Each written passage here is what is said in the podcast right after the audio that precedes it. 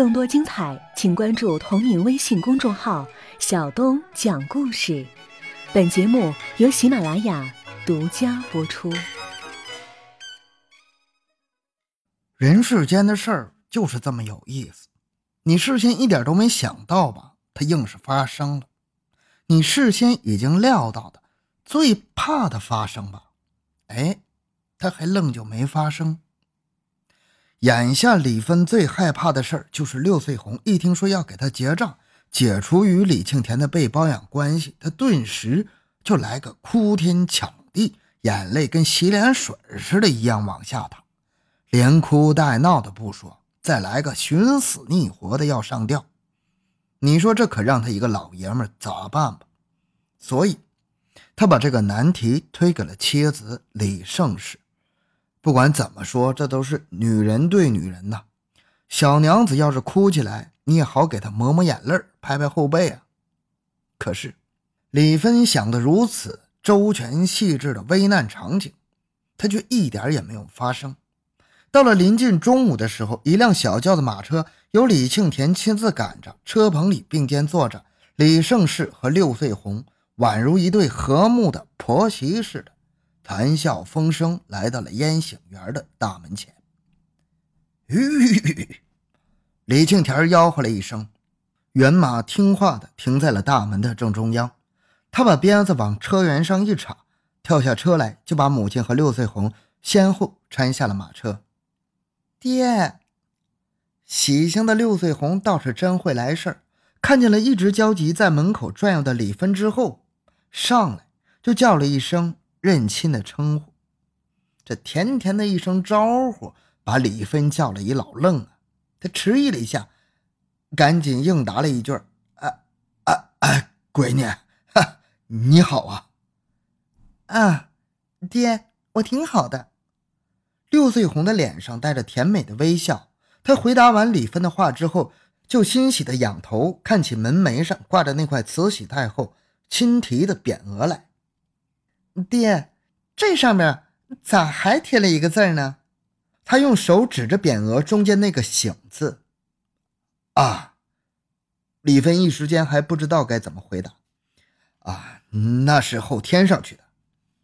半年前四叔领我头一回来的时候，我就看出来了。说完之后，六岁红再也没有细问，便转身搂着李胜氏的肩膀，一起进了头道院。嚯！这院子可真大呀！六岁红感叹的叫了起来：“可比我们租的那个小院大多了。”庆田是吧？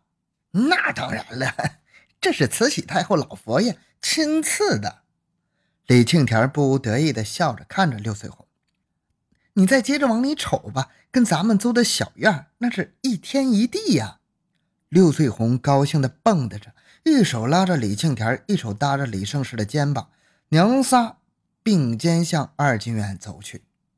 李峰跟在他们的旁边，倒像是一个小跑腿似的，带领着两位贵夫人和一位少爷在参观游览呢。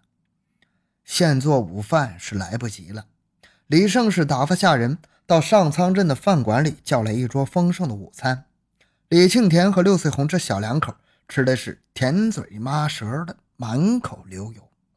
吃完之后，两人一起向父母告退，手拉手奔向了李庆田的卧室。揣着一肚子疑问的李芬，面对满桌子的丰盛菜肴，什么滋味也没吃出来。好不容易熬到了小两口下桌，他赶紧就向妻子询问起处理此事的情况来。我说：“老婆子呀，你这是变戏法呢？咋就把这个女蝎子摆弄成这样了？”李芬用手指着小两口离去的方向，不但没哭天抹泪的，还笑呵呵的跟你们娘俩到咱们家来了。你使的啥招啊？哎呀，我使啥招了呀？没有，就按你交代的，把他们雇的人工钱都给了人家开了，房东呢也结账了。最后轮到六岁红了。李胜氏说到这儿，故意大喘了一口气，停顿了好一会儿。哪有你想象的哭天抹泪、寻死觅活的事儿啊！我弄了一兜子现大洋，递到了小闺女面前。你猜人家说啥？娘，这钱我不要，我的身子都给庆田了，那我就生是李家的人，死是李家的鬼了。咱们一起回家吧。你说我还能说啥？那就坐车一起回来了呗。那人家不唱戏了？李芬焦急地追问了一句。人家刚唱红，可就让咱儿子给祸害了。哼，你说这话我可就不爱听了。李胜是呛了丈夫一句：“啥叫祸害呀？人家闺女自己都不这么看，你提的这个话茬，我也问她了。你猜人家小丫头咋说？娘，我学戏是为了能唱红，可唱红是为了啥呀？不就是为了有个名气，能嫁上一个好人家，过上好日子吗？眼下这机会不就来了吗？我还挑个啥呀？哎呀，咱们家可不是啥大家主啊，就这么一个慈禧太后老佛爷赐给的园子。李芬非常认真的说着：“我这个当家的不还成天成宿的给人家许大爷看家护院吃劳金吗？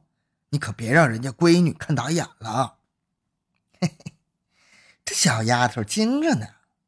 李胜士看了一眼小两口离去的方向，他跟着戏班子在京东、冀州转悠了这么长时间，又跟咱们庆田住到一块有小半年了吧？能没听到你分三爷的大名吗？他还想嫁啥样的人家呀？那他进门就叫爹娘，这是啥意思啊？李芬有点明知故问的意思，但也有不相信自己揣测的成分。这还能有啥意思呀？李胜是白了丈夫一眼，那就是愿意嫁给咱们家庆田呗，已经认了咱们这一对公婆了。这你可看准上了啊！李芬十分认真地叮嘱妻子。虽说他们俩这么混到一起可咱们是正经人家，真要是娶媳妇，那也得三媒六聘，正八经的办一回。哎，中了，这事你不用操心了。李胜是信心十足的拍了拍胸脯，张罗这桩婚事就全包在我身上了。你把钱挣到家里来，就啥都齐了。接下来的日子里，李胜是忙得脚打后脑勺，找了媒婆，带了聘礼，领着六岁红，拉着李庆田，这四口人坐着一辆小轿子马车，一路颠簸的去了一趟唐山，费尽周折，终于找到了在乡间演出的。喜半城蹦蹦戏班子，见到了老板高乃成。隔了这么长时间的父女俩相见，他自然是少不了要抱头痛哭一场的。但是他看见女儿六岁红是喜兴而来，又与李庆田眉目传情，恩爱有加，眼看着这是生米已经煮成了熟饭的关系。李庆田又跪在地上请求宽恕他以前的不检点行为。就在这个时候，媒婆又出面。介绍了李家在冀州的地位，其父李芬是慈禧太后老佛爷的干孙子，五王爷八福晋的干儿子，冀州首富徐子谦许代家的护院队长。听完了这些介绍之后，此时的高乃长还能有什么选择呢？只有完全咽下了这枚已经吞了半截的又涩又酸，后手又有点甜丝丝味道的。苦果了，丰厚的聘礼一过，这门亲事就算定下来了。高乃长的女儿当场又举行了谢师礼，从此不再使用艺名六岁红，又恢复了她自己的本名高颖丽。喜事说办就办，他们找了个算命先生，批了一下小两口的八字，又看了黄历，选了一个最近的黄道吉日，下个月的十八号。日子既然定下来了，那就两家分头去张罗吧。高乃长中年丧妻，本来想让女儿留下来帮助他操办娘家这边陪嫁的事，可是高颖丽高低不愿意留下来，他一刻也不想跟李庆田分开。结果这父亲拗不过女儿，只好让他随着媒婆和李家的娘俩，还是乘着那辆小轿子马车，一道返回了冀州上苍的程家庄。李庆田要娶媳妇的事儿。李芬自然是要告诉徐子谦的，许大爷又把这个信儿告知了在北京的女儿许莲叶。我的干孙子要娶媳妇了，这一下子他可当成大事了。我要当奶婆婆了。许连夜不单送来了厚礼，还从京城特意提前几天带着儿子普宪回到了刘各庄的娘家，小住几日之后，来到了程家庄参加了干孙子李庆田的婚礼。李芬的朋友多呀，农历八月十八这一天呢，十里八村来贺喜的人，那自然就不用说了，连口外受过他庇护的庄稼人、皮货商都来上礼了。这婚庆的喜宴。当然就是流水席了，席棚子一连气儿搭到了村口，来贺喜的人吃完了一波，再接着上一波，从上午一直吃到了晚上。最后上来的一道点心——宫廷月饼，就是由八福晋许连夜亲自下厨房指点着面上的师傅们制作的，使用的材料那叫一个精啊！从京城带来的宫廷桂花、麦子芯磨成的精致面粉。程家庄的金丝小枣，盘山的优质板栗，还有广西的纯甘蔗汁红糖。来贺喜的人们在细嚼慢咽地品着宫廷月饼的同时，面对着临时搭起的戏台，观看着由奶婆婆八福晋许连夜与孙媳妇高颖丽六岁红联袂演出的蹦蹦戏《杨八姐游春》中的要彩一折。在台下一阵阵的鼓掌与叫好声中，祖孙两代演员多次返场谢幕，这才下了场。到了后台之后，高颖丽兴奋地对许连夜说：“干奶奶，多咱您领我到京城的大户人家去串串门呗，咱们也给演演。”“嗯，到那些人家去唱这个蹦蹦戏就不中了。”许连夜很认真的聊起了这个话题。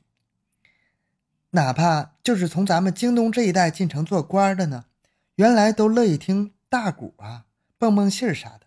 可自从徽班进京之后，他们也跟着附庸风雅起来了，都爱听京戏了。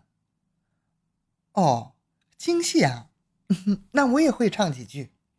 高永丽说着，便哼唱了几句京戏的腔调，《杨八姐游春》。哎呀，中了！这回咱们祖孙俩。算是有共同的营生了，许连夜兴奋地拍手鼓掌。我也正往京戏上转呢。说着，他附在高永丽的耳朵上，小声说了一句：“太后老佛爷最愿意听京戏了，尤其是雁门关。咱们分头抓紧练吧，练好了进宫给他老人家唱去。”高影丽报之以甜甜的一笑，她心里美透了。这回嘿嘿，算是嫁对了婆家了。